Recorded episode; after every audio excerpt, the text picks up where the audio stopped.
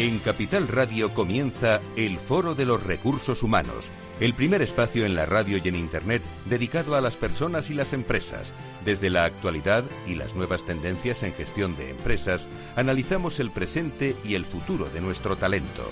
Formación, competencias, comunicación, laboral, empleo, todo sobre los recursos humanos, con las voces protagonistas de los recursos humanos en un entorno directo Francisco García Cabello, el Foro de los Recursos Humanos, Capital Radio.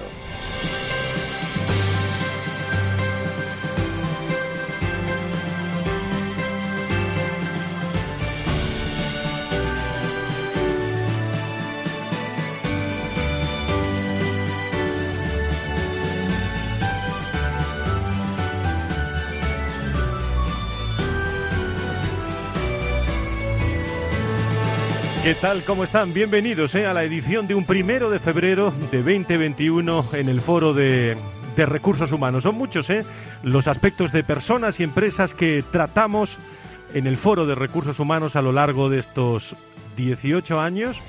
Las cosas están cambiando ¿eh? en nuestras organizaciones, en la gestión de personas y en la vida en general, diría yo, con esta pandemia que afloraba hace ya un año. Eh, parece que más que nunca lo humano, aquellas cosas que importan de verdad, incluso cuando estás trabajando con los demás, para los demás y en equipo, juegan un papel trascendental. Bueno, la esperanza es una palabra que está ahí. Hoy hemos conocido cómo llegan a España más de 52.000 dosis de vacunas eh, moderna que han llegado en las últimas horas. Eh, mañana llegarán a la península y hoy llegan al de mañana Baleares y, Canarias y es la esperanza que todos estamos esperando y que afectará mucho también a lo, a lo laboral y a lo humano. Aquí en el Foro de Recursos Humanos siempre lo hemos tenido muy, muy presente, el factor humano, en los pequeños detalles de las conversaciones que trascienden los mensajes humanos y el valor de ser más humanos en nuestras empresas, protagonistas desde la visión y formas de hacer de este espacio que lleva ya un tiempo con todos, eh, con todos vosotros. Por todo esto, estamos muy contentos hoy ¿eh? de abrir una nueva sección eh, con la Fundación Más Humano que nos va a traer todos los meses contenidos frescos, novedosos y actuales de empresas y personas que lo hacen bien, que disfrutan en su trabajo, que son humanos en esta materia y que practican eso de ser humano en nuestras organizaciones y enseguida los, eh, lo vamos a contar con todos ustedes, conociendo muy bien hoy en este primer programa eh, pues detalles de los retos de la Fundación Más Humano en, eh, en todo su, su conjunto. Enseguida con todos ustedes. Hoy también tenemos que dar la enhorabuena a Pedro Ribes, que es el director general de Recursos Humanos del Grupo Catalana Occidente, nuevo presidente nacional de, de AEDIPE. Pedro Ribes eh, es presidente de AEDIPE Cataluña y director corporativo también de Recursos Humanos del Grupo Catalano Occidente, como digo, y el nuevo presidente ostentará la representación oficial de la asociación durante los eh, próximos cuatro, cuatro años. Eh, se creará un CINTAC para la reflexión y el debate centrado también en el modelo híbrido de, de trabajo y por razones profesionales sobrevenidas, como dice la nota también que nos pasan, eh, nuestro buen amigo Rafa Cabarcos, Rafael Cabarcos, eh, que resultó elegido el pasado 27 de diciembre, mantendrá la máxima dedicación a sus actuales funciones como presidente de la agrupación Centro para potenciar su crecimiento y posicionamiento en el sector. Asociación Decana, noticia también esta mañana con ese nuevo nombramiento. Bueno, les recordamos que pueden estar conectados con nosotros desde ya en Capital Radio, en Foro RRH en LinkedIn, en Instagram, en todas las, eh, las redes sociales. Nos están esperando ya los hombres y mujeres de la Fundación Más Humano. Si quieres saber todo sobre los recursos humanos y las nuevas tendencias en personas en nuestras organizaciones, conecta con El Foro de los Recursos Humanos con Francisco García Cabello los detalles humanos eh, que vamos a conocer en este programa con todas las organizaciones y una vez al mes comenzaremos así. En Foro Recursos Humanos, la humanización como gran protagonista, lo más humano de nuestras organizaciones. Un espacio al mes con la Fundación Más Humano. Las empresas y su dimensión más humana, sus personas como protagonistas. Fundación Más Humano. Su visión. Las personas.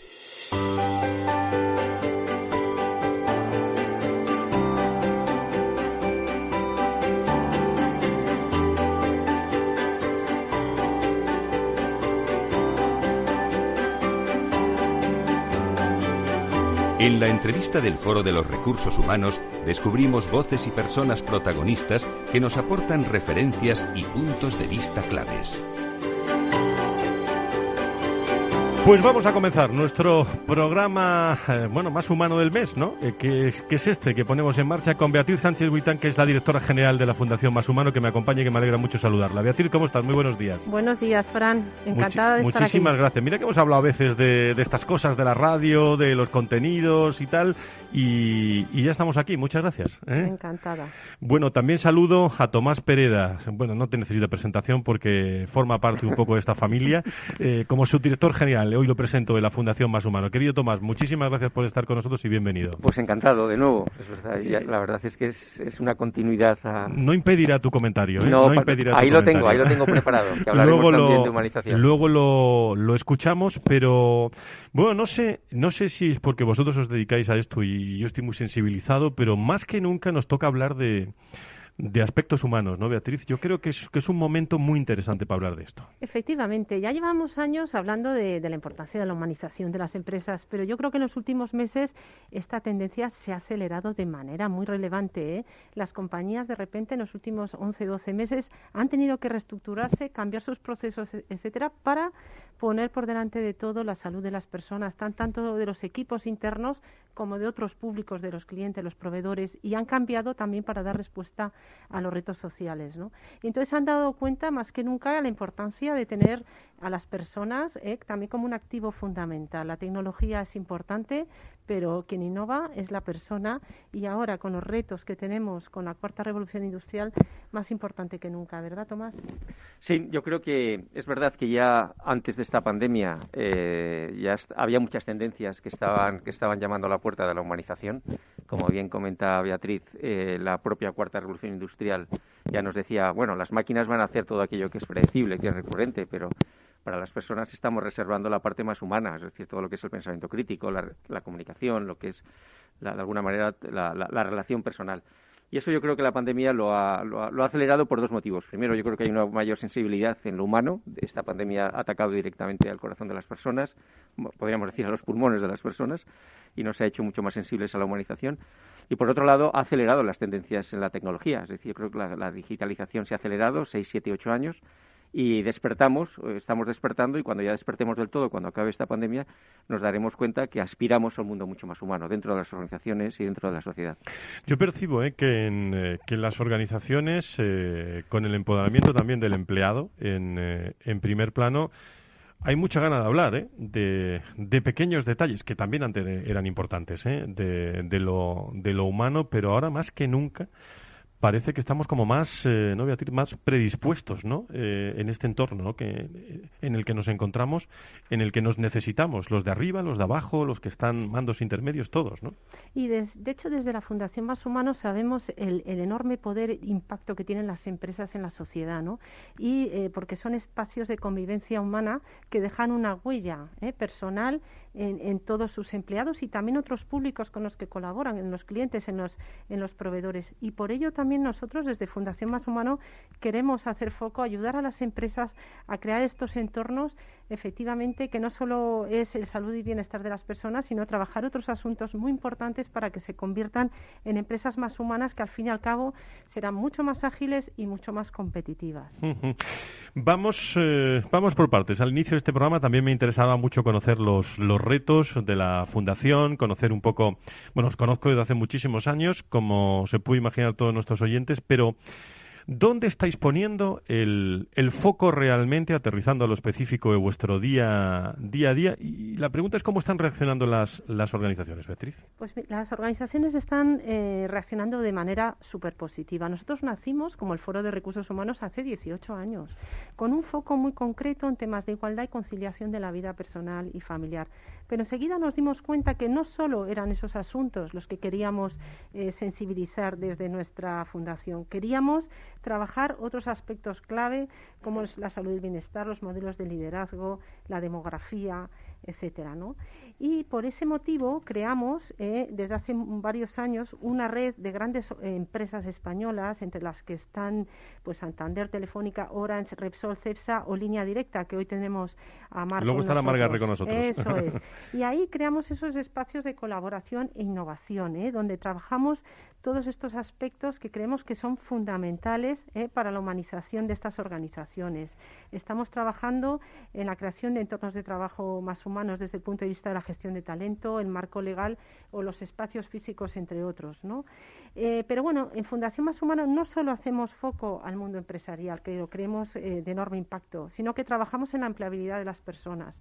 De hecho, tenemos un proyecto muy relevante que es Generación Sabia, con la colaboración de Fundación Endesa, en la que ayudamos a más de 30.000 personas que tienen más de 45 años a buscar eh, oportunidades de trabajo en el medio plazo vía empleo o mm, emprendimiento u otras opciones. ¿no? O sea que la parte de la empleabilidad de las personas es también muy clave. Con los jóvenes también trabajamos en empleabilidad fomentando lo que es el emprendimiento social, ya que estos jóvenes, líderes, emprendedores sociales, ya nacen creando empresas más humanas, que queremos que sean referentes de la sociedad y por ello tenemos un premio donde ponemos en valor ¿no? estas, estas empresas más humanas que crean estos jóvenes líderes. ¿no? Y por último también, y no menos importante, trabajamos en el mundo de las entidades sociales, para hacerlas más innovadoras para que tengamos un mayor impacto social y una sociedad más humana. Y las acercamos a las empresas porque sabemos que eh, la ONG que se acerca a una empresa también está humanizando esa empresa. Es muy importante que las empresas se abran a los problemas sociales, también contacten con estas entidades sociales y juntas den respuesta a, los retos que tenemos. Sobre lo que estaba comentando Beatriz, me gustaría añadir una anécdota. Hace un año y pico eh, llevábamos trabajando en un proyecto que lo tenemos ya prácticamente para relanzarlo, que es el índice de humanización de las organizaciones. En ese momento nos cuestionábamos si hablar de humanización pues podía quedar un poco naif.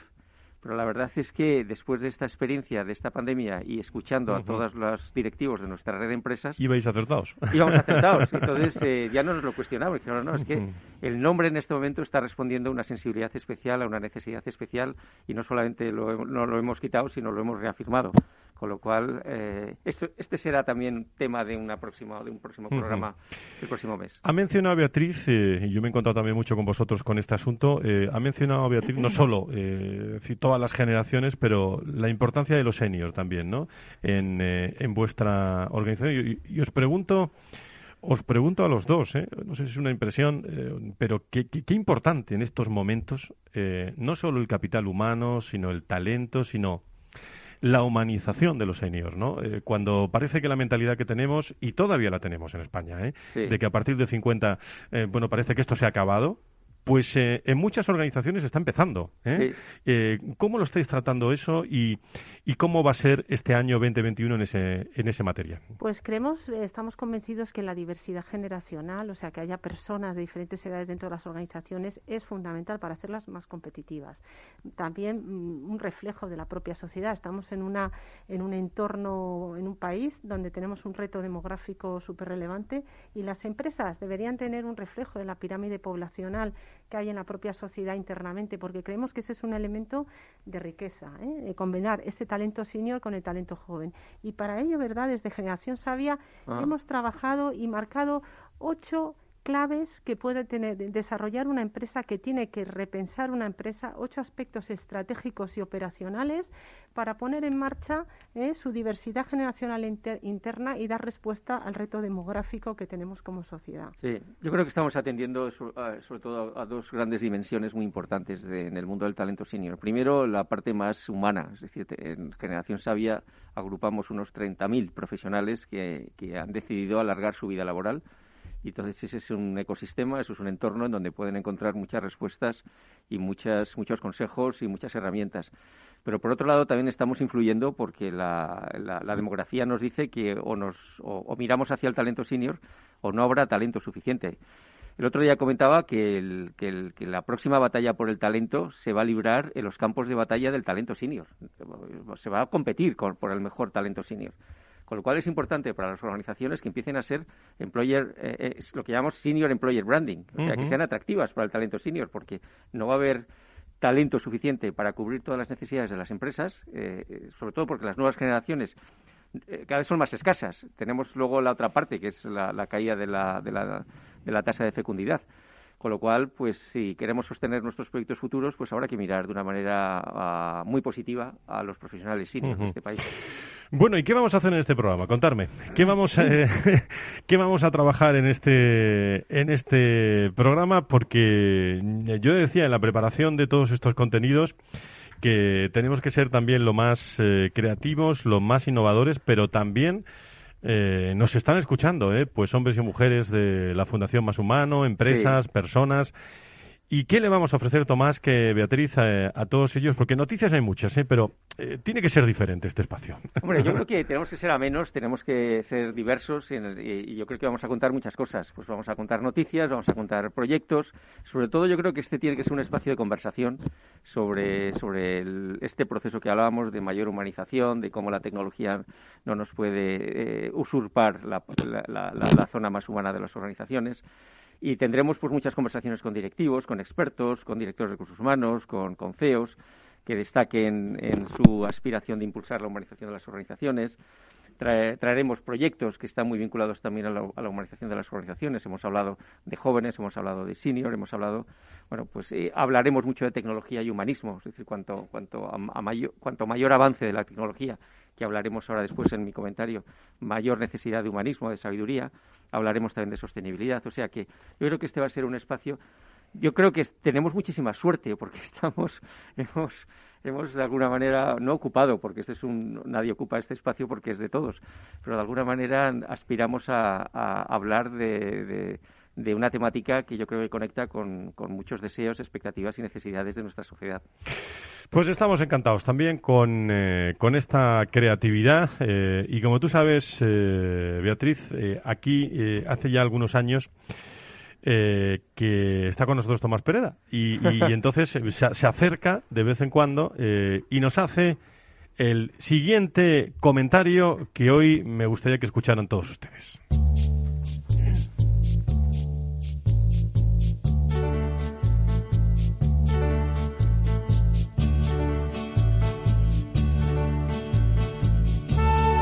La fascinación ante los enormes avances tecnológicos y científicos nos llevaron a creernos casi inmortales, hasta que un virus no solo nos recordó nuestra fragilidad, sino que nos llenó de estupor ante la posibilidad de llegar a enfermar y morir de manera aleatoria, arbitraria y sin sentido. Desde la perplejidad de este momento recupero un comentario que compartí aquí hace dos años y en este mismo estudio de radio sobre la necesidad de volver nuestra mirada hacia la sabiduría. En ese tiempo en el que no sabíamos que éramos felices, en el que reconocimos la alegría por el ruido que hizo al marcharse, como expresó Prevert. Hace años, el profesor Lamo de Espinosa destacó la importancia de diferenciar la información de la ciencia y estas dos de la sabiduría. Modos de conocimiento las tres, pero de muy distinto alcance y desarrollo. Por un lado, la información nos proporciona datos, nos dice lo que es y cómo es lo que es. Es accesible y crece exponencialmente. Por otro lado, la ciencia representa un saber que nos muestra qué podemos hacer. La ciencia crece también de manera acelerada, se renueva cada pocos años y sabemos cada vez más y mejor cómo desarrollarla. Y por último tenemos a la sabiduría, una forma de saber superior a la información y a la ciencia que nos responde a la pregunta sobre qué debemos hacer, que trata de enseñarnos a vivir y que nos muestra entre todas las opciones la que mejor merece ser realizada. La paradoja es que en contraste al crecimiento exponencial de la información, de la ciencia y de la tecnología, la sabiduría que disponemos hoy no es mucho mayor que la que heredamos de los tiempos de Platón y Aristóteles. Como decía Simov, el más triste aspecto de la vida ahora mismo es que la ciencia alcanza el conocimiento más rápido que la sociedad la sabiduría. Cada vez sabemos más qué podemos hacer, pero prestamos menos atención a qué debemos hacer. Vienen tiempos apasionantes en los que veremos como el replicante de Blade Runner cosas increíbles cerca de la puerta de Tannhauser. A mayor avance tecnológico y científico, necesitaremos recuperar nuestra mirada hacia la sabiduría, desde una naturaleza humana que en su esencia sigue siendo la misma sobre la que reflexionó Aristóteles. Dejamos atrás la era de la información y la era del conocimiento para adentrarnos en la era del pensamiento, la era en la que deberemos aprender a pensar más y mejor por nosotros mismos para poder decidir bien y elegir libremente. Desde hace tiempo, el relato de esta época lo están escribiendo ingenieros, científicos y tecnólogos. Grandes profesionales que a medida que progresan ya reclaman esa mirada humanista que garantice que las personas sigan siendo en el centro. Como dice un proverbio zen, si no sabes a dónde vas, regresa para saber de dónde vienes. Algo que ya intuimos nosotros, los de entonces, aquellos que seguimos siendo los mismos. Con la voz y la firma de Tomás Pereda en este programa de hoy de la Fundación Más Humano, pues recordándonos eh, muchísimos detalles. Bueno, esto, de, eh, este comentario da para mucho, ¿eh, Beatriz? para muchísimo, para muchísimo. Pero es meter el mundo de la cultura y la sabiduría en el mundo empresarial y que es tan importante.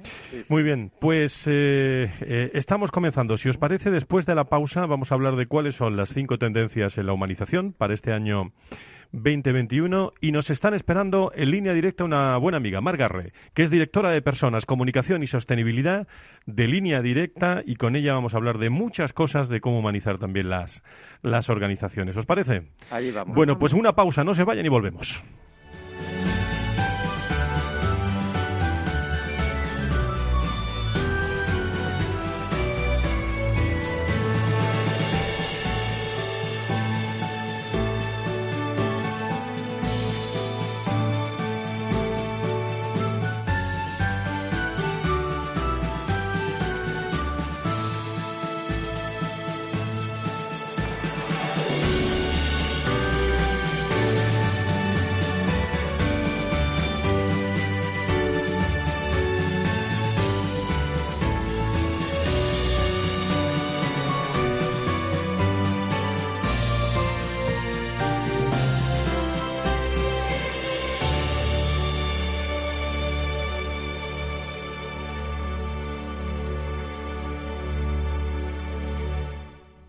¿Sabes que Renta 4 Banco ofrece más de 5.000 fondos de inversión? ¿5.000? Yo con una oferta tan amplia no sé ni por dónde empezar.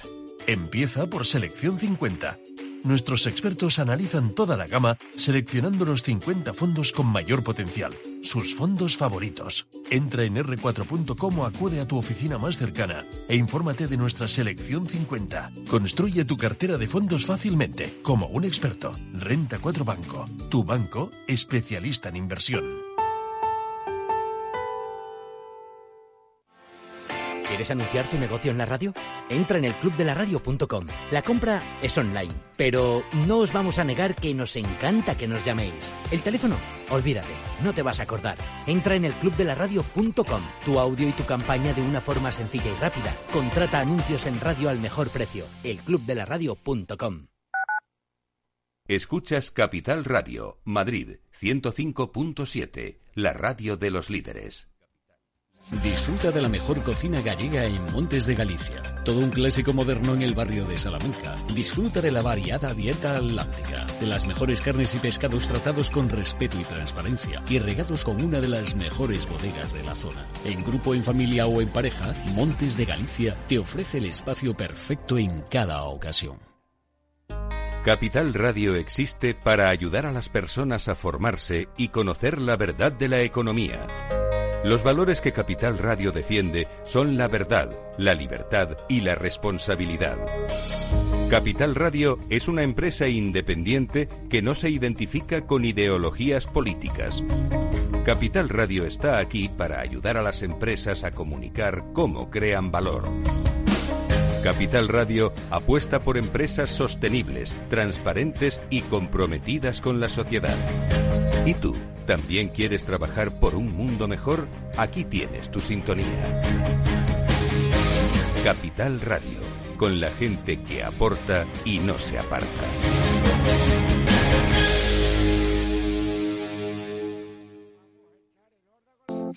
Hornos San Onofre. Somos pasteleros y eso nos gusta. Utilizamos materias primas que nos hacen disfrutar y elaboramos todos nuestros productos de forma artesanal, sin sucedáneos, ni margarinas, ni grasas trans. Sabemos que las cosas buenas son importantes. Con el hashtag buscamos gente dulce. Hornos San Onofre, calle San Onofre 3, teléfono 91 532 9060 y calle Hernani 7, teléfono 91 554 3396. También nos encontrarás en el mercado de San Miguel, 3 www.pasteleriasanonofre.com. Capital Radio. Siente la economía.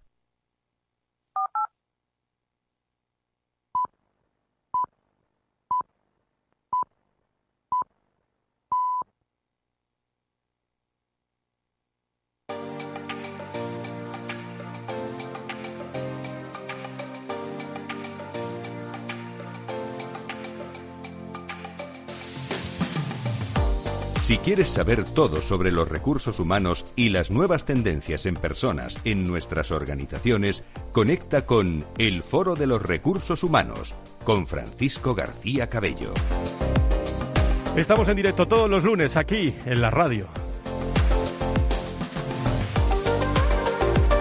En Capital Radio, eh, también eh, a través de, todas las redes eh, sociales, todos los contenidos también en www.fororecursoshumanos.com. Este programa ya saben que desde hace muchos años luego lo pueden encontrar, iba a decir desmenuzado, bueno, pues con, con mucha pausa luego también lo pueden volver a escuchar porque eso se llama los podcasts que están, bueno, tan de moda, tan conocidos por todos ustedes, pero que es muy interesante ¿eh?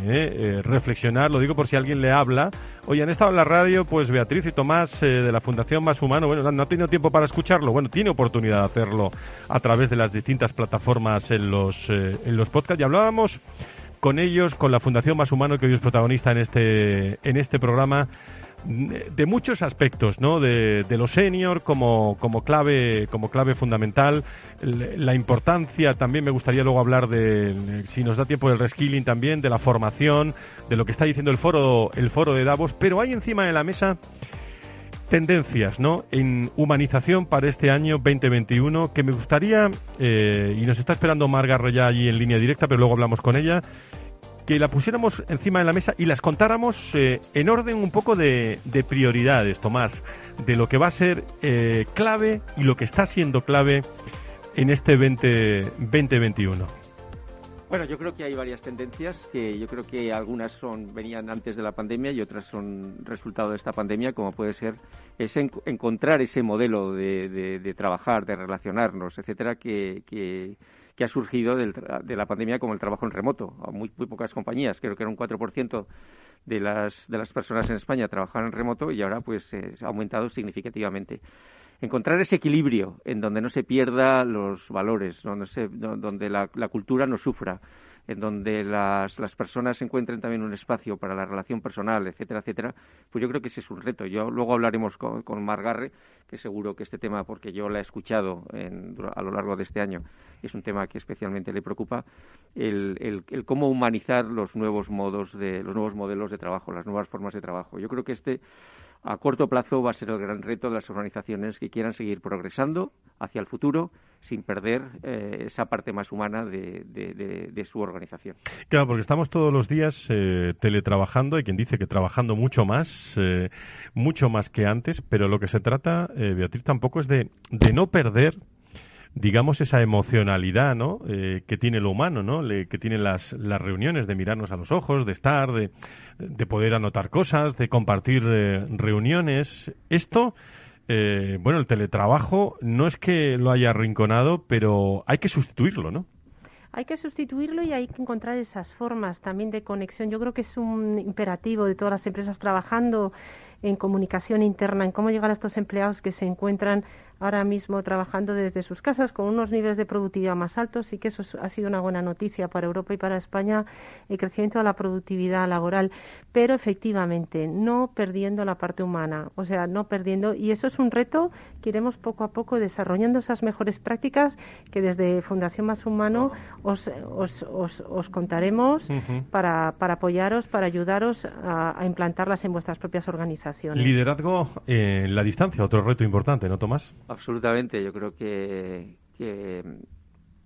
esta situación exige otra manera de aproximarnos a nuestros equipos, superando ese hándicap de la tecnología, de la distancia, pero yo creo que hay formas mm, alternativas de, no perder esa cercanía, esa, esa capacidad de empatía, de conectar con nuestros equipos, y ese yo creo que va a ser el, el reto de este año también junto con a medida que estaba hablando de este tema, pues el tema de la, lo que yo llamo la sostenibilidad humana en este programa desde hace años se habla mucho de bienestar, se habla mucho de la salud mental, de la salud física de las personas. Yo creo que va a ser otro reto. Por un lado, por la mayor sensibilidad que nos ha generado esta pandemia, que la, salud es muy importante. Y segundo, pues porque yo creo que es, es, un, es, un, es un hecho que necesitamos poner especial mirada, poner una mirada especial en la salud de la gente. Pues fíjate si se habla que hemos tenido que montar otro el viernes, eh, el de en, valor en valor salud, pero nunca creo yo que como en la actualidad se ha puesto más el foco ¿eh? en la importancia del, del, capital humano dentro y fuera de las empresas como principal eje de, bueno, movilizador ¿no? de, la, de la economía y de la sociedad en general. ¿Qué, qué opináis? Hombre, claramente, claramente la economía y la tecnología nos lleva a, potenciar la parte más humana del profesional. Lo, demás, como ya decimos muchas veces, lo van a hacer las máquinas. Eh, a nosotros se nos, se nos va a reservar todas esa, esas, esas cualidades más humanas, que es por donde va a crecer el mundo de la empresa, la tecnología, la ciencia en donde los robots aún no son capaces de resolver, como es resolver conflictos, como es la comunicación, como es la interacción personal, como son los cuidados, como es el pensamiento crítico, antes, como es la creatividad, la innovación. O sea, tenemos reservado la parte más bonita y, yo creo que hay un. El, otro día pensaba que yo creo que entramos en, un momento precioso, que es. Yo creo que volvemos a, a un nuevo momento de la ilustración, del renacimiento en donde las personas vamos a ser, vamos a tener que ser mucho más eh, mucho más vamos a vamos a ocupar muchos más espacios. Ah, con lo cual pues bienvenido. En definitiva estamos hablando del employee experience no de la, la importancia de, todo esto Beatriz. Sí porque yo la verdad en estos 27 años de trayectoria profesional en el mundo tecnológico principalmente yo he visto un cambio tremendo ¿eh? hacia la importancia de la persona. Yo recuerdo en las organizaciones en las que he estado, grandes multinacionales americanas, el área de recursos humanos era un área de recursos más. Era los recursos internos, las facilities, los ordenadores, los humanos, como uno más. Yo creo que ha ido ganando peso esa función eh, de, la gestión de las personas de manera, yo nunca he visto en la, en la trayectoria empresarial un momento en la humanidad, en nuestra historia eh, empresarial donde haya tenido tanto peso, la parte de los recursos humanos, donde ahora se meten filósofos, psicólogos, antropólogos más que nunca y sobre todo en compañías altamente tecnificadas, ¿no? Por lo que dice Tomás, esa importancia del ser humano como un elemento fundamental ¿eh? de agilidad y de innovación. Y hay aspectos como el onboarding 100% digital y apostar también, bueno, esto hemos hablado mucho y se habla tanto del Big Data, pero estos aspectos... Eh, ¿Son los que están afrontando los directores de recursos humanos en estos momentos o deberían estar afrontando, no, Tomás?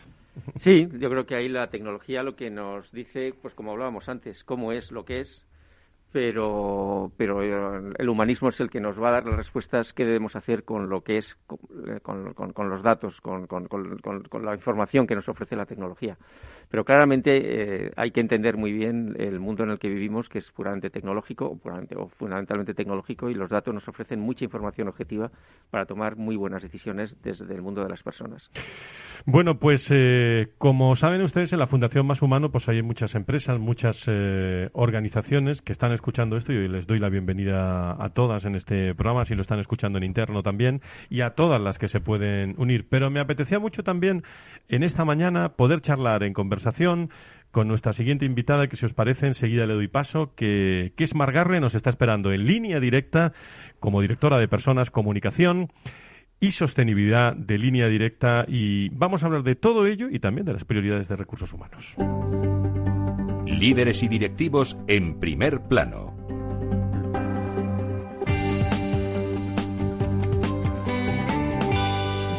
Bueno, también podría ser otra sección. Tenemos línea directa con línea directa. eh, Margarre, ¿cómo estás? Muy buenos días, bienvenida. Hola, buenos días. Muchas gracias, hoy estoy encantada de poder participar en esto con vosotros. Muchísimas gracias. Bueno, antes, para que lo sepan todos los oyentes, antes de entrar en, en materia, eh, ¿cuáles están siendo vuestras prioridades ¿no? en estos momentos? En, te tengo que preguntar también por personas y por, y por la comunicación que la tienes tan cerca. Sí, pues, hombre, en este momento pensábamos, esperábamos poder eh, abordar 2021 sin hablar mucho del COVID, pero la verdad es que tal y como estamos ha pasado ya el mes de enero y esto pues sigue siendo una prioridad que tenemos todos encima de la mesa. Pero aparte de esta que esperamos que pase pronto y ya poder dedicarnos exclusivamente a las otras cosas que teníamos entre manos, bueno, pues tenemos seguimos acelerando toda la transformación digital de la compañía y de la relación con el empleado eh, bueno, tenemos, mm, seguimos impulsando el talento. Nosotros trabajamos a través de unas comunidades de talento en las que identificamos pues el talento analítico, el talento de liderazgo y bueno, tenemos programas especiales para ellos y como te digo muchísimo trabajando muchísimo el nuevo estilo de liderazgo, las nuevas competencias que hay que poner encima de la mesa pues en los tiempos que nos está tocando vivir. Eh, hablábamos de, del teletrabajo eh, como un aspecto fundamental, pero también hablábamos de, no perder esas distancias ¿no? con los empleados, con, eh, con, la, con las emociones de, de, cada día que tiene la organización. Yo creo que esto es muy importante, ¿no, Marco? ¿Qué visión tienes de esto? Sí, es cierto. La verdad es que la digitalización y este modelo de teletrabajo tan intensivo porque no es que no es la flexibilidad que teníamos antes o a la que podremos ir cuando esto pase de poder decidir un día quedarte en casa o unas horas o tal, sino que de repente es 100% teletrabajo y durante muchos meses pues fue mm, confinamiento absoluto y teletrabajo. Pues esto sí que es verdad que, que te puede llevar a cierta o sea, lleva mucho individualismo, es verdad que multiplica la productividad porque es que además en tiempos de confinamiento se ha trabajado muchísimo, se ha trabajado una, una barbaridad, pero yo creo que las empresas debemos ser conscientes de esto, de que esto ocurre y por eso poner todos los medios para evitarlo, porque la tecnología precisamente lo que puede hacer es paliar ese distanciamiento y esa tendencia al individualismo y precisamente facilitar los contactos y facilitar, bueno, pues mantener la cultura, las relaciones con, entre las personas, pero siendo conscientes de que el medio es distinto. O sea, no es lo mismo cuando estás alrededor de tus compañeros y te llevan, oye, venga, tomamos un café y ahí surge un espacio pues de mucho más distendido en los que se crean relaciones que luego son importantísimas para el día a día del trabajo. Esos momentos ahora no existen. Hay que hay que fomentarlos y hay que buscarlos y hay que crearlos de otra manera, pero lo primero es ser conscientes de que si no haces nada, si lo dejas estar simplemente, efectivamente en unos meses este distanciamiento transforma y cambia la cultura de la compañía. Pero no podemos permitir que eso sea así.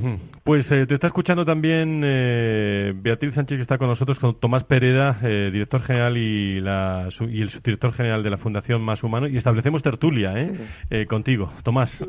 Buenos días, Mar. ¿Cómo estás? Buenos días, Tomás. Encantado de, de, tenerte entre nosotros en esta tertulia y además abrir esta serie de programas de la Fundación Más Humano. Así que no podíamos tener a una mejor invitada como, como tú, Mar.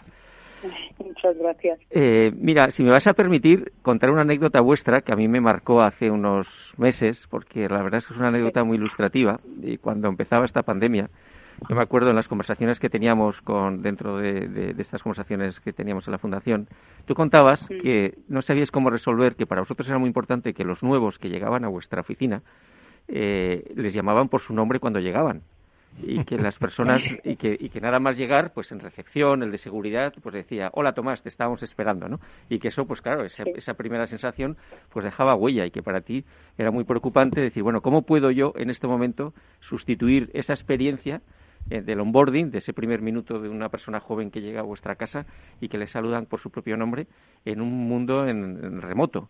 Y la verdad es que, bueno, yo lo he contado como una anécdota porque la verdad, y me permito contarla porque realmente habla muy bien de vuestra sensibilidad en, en, vuestra relación con vuestra gente.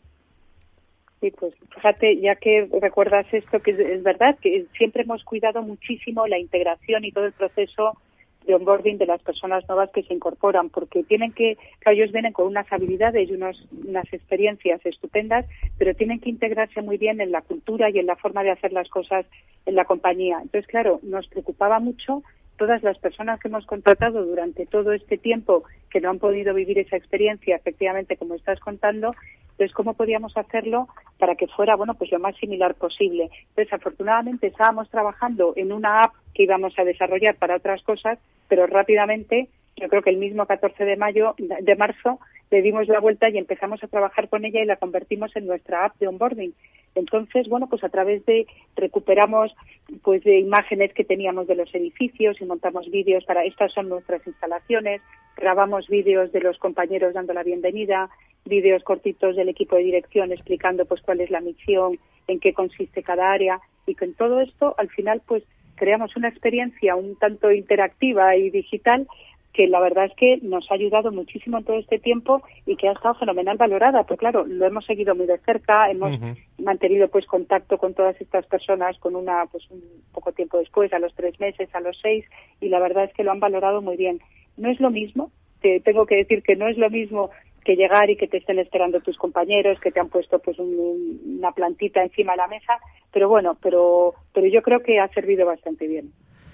¿En, tu opinión requiere una manera diferente de, relacionarte con tu equipo?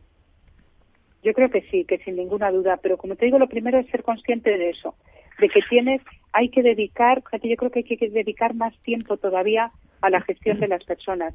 Hay que buscar esos momentos, hay que, hay que tener, fíjate, yo creo que muchísima sensibilidad, muchísima, porque sin duda el, al no tener contacto personal, al hacer todo a través de la pantalla, en que se tiende a ir mucho más al grano, surgen, surgen malentendidos. Mm. Y esos malentendidos a veces pueden generar conflictos. Pero entonces tienes que tener la sensibilidad de darte cuenta de que ahí está ocurriendo algo y entonces la valentía para enfrentarte. Porque claro, como no lo ves, puedes pensar que es más fácil que ya se arreglarán las cosas solas, pero no, no tienes que, que efectivamente que estar muy cerca de las personas y entender además que están pasando bueno pues por, por distintos momentos. A partir de ahora espero eh, tendremos teletrabajo de una manera mucho más positiva. Pero es que ahora esto ha, ha convivido pues con personas muy preocupadas preocupadas por la salud por su salud por la de sus familias. Y bueno ha habido que gestionar todo esto a la vez que oye mantener el negocio ir cumpliendo los objetivos sacar los proyectos adelante porque por supuesto que todo esto para eso estamos todo esto tenemos que hacerlo Hablamos mucho de lo típico y tópico de, la importancia de la comunicación, pero bueno, va en tu rol ¿eh? también, ¿eh? como directora de personas y comunicación, pero desde hace un año es que no es cuestión de comunicar, eh, comunicar y comunicar, eh, es tener también eh, el código muy claro con los empleados, ir juntos todos, ¿no? Porque no hay otra forma. Amar, ¿cómo lo, cómo lo entendéis en línea directa? Completamente de acuerdo. Yo creo que la clave durante todo este tiempo, fíjate, es que cuesta, claro, queremos mirar hacia adelante, pero cuesta no hablar de todo lo que hemos vivido en 2020 y lo que estamos viviendo. La clave todo este tiempo yo creo que ha sido la comunicación. Sin ninguna duda, lo más estratégico que hemos gestionado en las compañías ha sido la comunicación interna y externa, pero hacia adentro, hacia los empleados.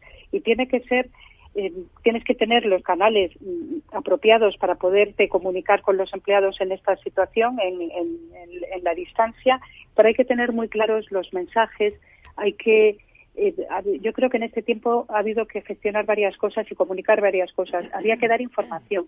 Las personas necesitaban saber cómo estaba impactando el COVID entre la plantilla, entre sus compañeros. Y aquí ser transparente yo creo que es algo que se ha valorado muchísimo. Había que dar información también de cómo iba evolucionando el negocio. Oye, estamos bien, estamos bien de salud, estamos teletrabajando, pero esta compañía funciona, está atendiendo a sus clientes, está dando buenos servicios. Entonces, mantener informados sobre, sobre esto, sobre la, no sé, la fortaleza de la compañía que era capaz de seguir operando casi como si no hubiera obstáculo a pesar de todo, yo creo que era muy importante. Pero luego necesitábamos mucha comunicación emocional, necesitábamos sentir que estábamos unidos, aunque fuéramos 2.400 personas repartidas en 2.400 casas, pero que había algo muy fuerte que nos mantenía unidos y que juntos estábamos haciendo algo, algo grande y estábamos contribuyendo y estábamos aportando. Yo creo que esto solo se podía conseguir a través de, una comunicación acertada con los mensajes correctos en el momento oportuno. Por un lado, comunicación corporativa, pero por otro lado, muchísima comunicación de los líderes, de todas las personas que, lideran equipos en esa comunicación más cercana hacia sus, hacia sus propios equipos. Y sobre todo, como siempre, yo creo que tenía que ser muy transparente, muy coherente y generar confianza, confianza y credibilidad. Y bueno, os puedo decir, al mm. terminar hemos hecho, en diciembre hemos hecho una pequeña encuesta de clima porque estábamos y pues preocupados. Muy interesante. ¿Qué, dice esa, ¿Qué, dice esa, encuesta, eh, Mar? Pues esa encuesta que tiene un nombre muy bonito que se llama lo que se pueda contar, ¿eh? Lo que se pueda contar, ¿eh? se puede, se puede contar porque la verdad es que el resultado ha sido espectacular. O sea, un 98% de las personas se han considerado atendidas, cuidadas, eh, han entendido lo que ha ocurrido, se han considerado bien informadas por parte de la compañía y comprometidas para seguir aportando y dando, bueno, pues poner toda su, todo su empeño en que las cosas salgan bien. Eso es una, una fuerza contar con un equipo de personas así de comprometido. Eso a mí, a mí, me encanta, Mar, cómo estáis enfocando la comunicación, porque no solo es contar eh, con transparencia, sino también la escucha. Y me encanta esa encuesta que habéis lanzado sois valientes, ¿eh? muchas veces eh, da miedo lanzar estas encuestas y ver un poco los resultados, pero yo creo que, es el punto de partida para construir una buena comunicación, escuchar. Y yo creo que es, un momento de enorme importancia de la escucha, la escucha de las personas, cómo están ¿eh? emocionalmente, qué problemas tienen y así de esa manera pues adaptaros y, mejorar como compañía, ¿eh? poniendo en el centro a las personas. Mar, una pregunta. Te quería. Ah, eh, has asumido una mayor responsabilidad ahora y entre ellas está la sostenibilidad, sin, sin, sin mal no recuerdo, ¿no? Ah, hace años, cuando hablábamos de sostenibilidad, pues casi en el primer segundo todos lo asociábamos a medio ambiente, eh, que era como algo como automático. Ah, desde, desde mm, los últimos tiempos, desde nuestra fundación, pues le hemos puesto apellido muchas veces a la sostenibilidad, hablando de sostenibilidad humana. ¿Tú crees que el apellido humano se incorpora al concepto de sostenibilidad de una manera especial respecto a lo que ha sido tradicional en los últimos años? Totalmente, totalmente. Y además, claro, nuestro programa de sostenibilidad, bueno, pues está de acuerdo, recoge todos los objetivos de desarrollo sostenible y los criterios, sabes, los ESG, que una de las patas está el medio ambiente, está la parte de gobierno y la parte, la S, es social y sobre todo pues, lo que está hablando es de, personas, de personas, de los empleados y de toda la contribución que debe hacer la compañía a la sociedad pues con una estrategia de sostenibilidad a largo plazo, sin ninguna duda. Sí, porque parece que los datos en, los últimos años eh, quizás es producto de la, de la era que estamos viviendo, ¿no? de la vida que vivimos, donde todo es muchísimo más rápido, a veces la velocidad nos aturde y eso al final acaba impactando pues en que las personas, no solamente las organizaciones, sino en general, pues no sabemos acompasar ese, ese ritmo de vida que llevamos y acabamos un poco padeciendo un cierto estrés, una cierta ansiedad que es, algo que, constantemente está en esta mesa muchas veces, ¿no? En, en, los debates, en los dilemas, cómo, cómo resolver. Es la salud mental a veces más importante que la física de nuestras organizaciones, por la visibilidad que tiene muchas veces, ¿no? Muy bien, pues eh, eh, Margarre, directora de personas, eh, comunicación y sostenibilidad. No des más pistas a, la, a los jefes que te pueden poner más roles, ¿eh, Mar? porque porque tres, tres aspectos muy importantes de la organización en manos de de una mujer como tú, eh, donde, donde bueno hay mucha competencia y sobre todo también mucho mucho conocimiento compartido también con, eh, con todos los, eh, los empleados. ¿Algo más que, que añadir en esta charla humana que hemos tenido? No, en relación con lo que estábamos diciendo de sostenibilidad, que es que la, esta estrategia debe estar muy ligada realmente con el, con el negocio de la compañía y se trata de, impactar positivamente y de dejar algo y devolver algo a la sociedad. O sea, que tu actividad realmente que tenga ese impacto positivo. Os puedo contar nada, pues que nuestro propósito como compañía es innovar, proteger y acercar. Yo creo que los tres verbos tienen mucho sentido. Innovar, bueno, pues hemos sido siempre una compañera muy, una compañía muy innovadora, muy disruptiva, que creemos que hemos contribuido a transformar realmente pues el modelo asegurador en España y queremos seguir haciéndolo, proteger porque protegemos a las personas y a los, sus bienes que más les importan y acercar, acercar, pues porque nuestro modelo es, es directo, nos sentimos cerca de los clientes y nos sentimos cerca de los empleados. Como decía Beatriz, hay que hay que saber escuchar, pero es que escuchar es complicado porque te obliga a dar una respuesta y te obliga a tomar medidas y a y hacer algo en consecuencia. Pero efectivamente, yo creo que lo valiente es escuchar y comprometerte a hacer algo que mejore hecho un propósito superhumano. Yo creo que sí que, como antes ha comentado eh, Tomás sobre la sostenibilidad, yo creo que cuando ha surgido todo el tema del propósito en los últimos años, sí que el propósito final de esta sostenibilidad es tener un impacto positivo en las personas. Y yo creo que la importancia de esta sostenibilidad humana y vuestro propósito innovar, proteger y acercar, los dos últimos, proteger y acercar, eh, tienen un foco eh, directo y de impacto directo en las personas. Me encanta. Muy bien, Mar, pues ha sido un placer eh, estar aquí contigo en el Foro de Recursos Humanos, inaugurando esta nueva sección con la Fundación Más Humano. Le mandamos un abrazo muy fuerte a ti y a todos los empleados de, de línea directa, hoy protagonista con nosotros. Muchísimas gracias. ¿eh? Muchas gracias a vosotros por contar conmigo. Ha sido un placer, Mar. Hasta otro día. Bueno, pues muchas gracias, Mar. Un abrazo. Eh, Beatriz, eh, Tomás, aquí tenemos costumbre eh, de acabar el programa. Eso no lo hemos cambiado. ¿eh? muy buena costumbre. Yo creo que os va a venir y también podéis dar sugerencias. Tenemos costumbre de, de acabar con algunos tonos musicales este programa.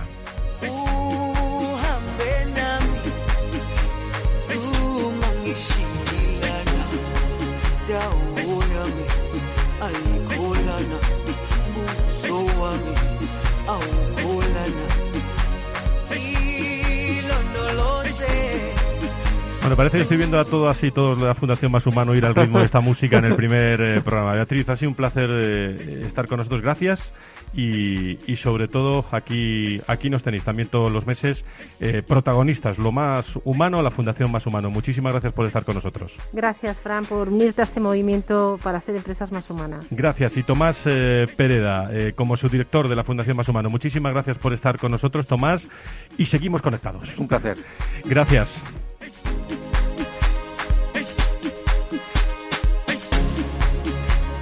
Pues con estos tonos musicales nos vamos a, quedar. El eh, próximo lunes eh, vamos a conectar. En esta mesa van a estar sentados Catenon y Telefónica eh, para hablar de soft skills, de aspectos de selección muy interesantes y vamos a hablar con mi amigo Juan Rumán desde Sevilla de esa publicación que acaba de lanzar sobre, bueno, las bondades, las eh, verdades, las mentiras del, del, movimiento de recursos humanos. Así ha titulado el libro, ¿eh? Yo, el lunes lo traigo aquí al, al Foro de Recursos Humanos.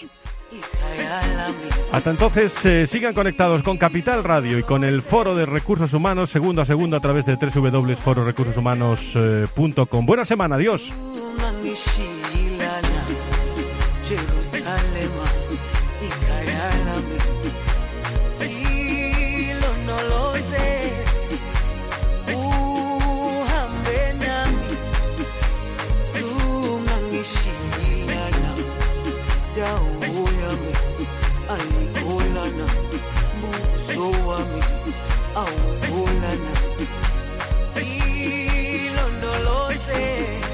El Foro de los Recursos Humanos te conecta con la información clave sobre personas en empresas e instituciones, con un estilo propio, desde la comunicación y la cercanía.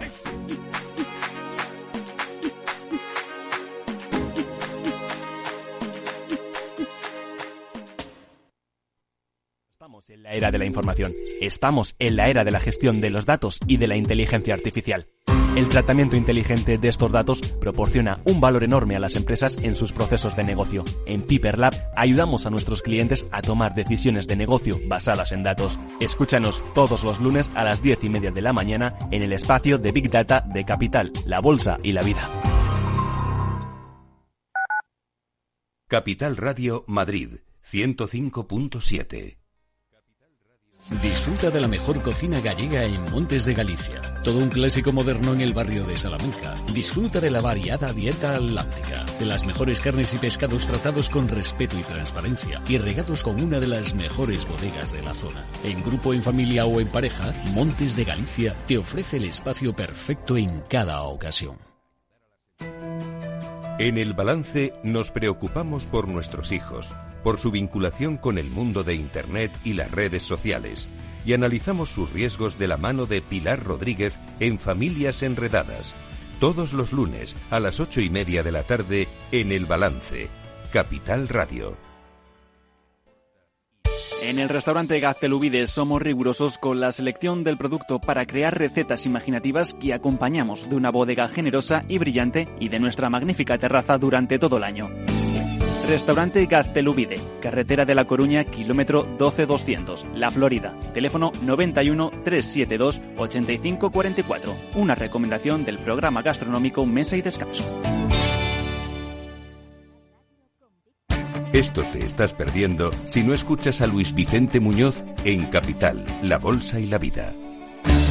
Argentina resbala, puede haber un efecto contagio en América Latina. Y los intereses de las empresas americanas, españolas y europeas en Argentina son importantes, ¿no? Con lo cual yo creo que va a haber un apoyo político importante y eso va a facilitar la negociación. No te confundas. Capital, la bolsa y la vida. El original. Con Luis Vicente Muñoz.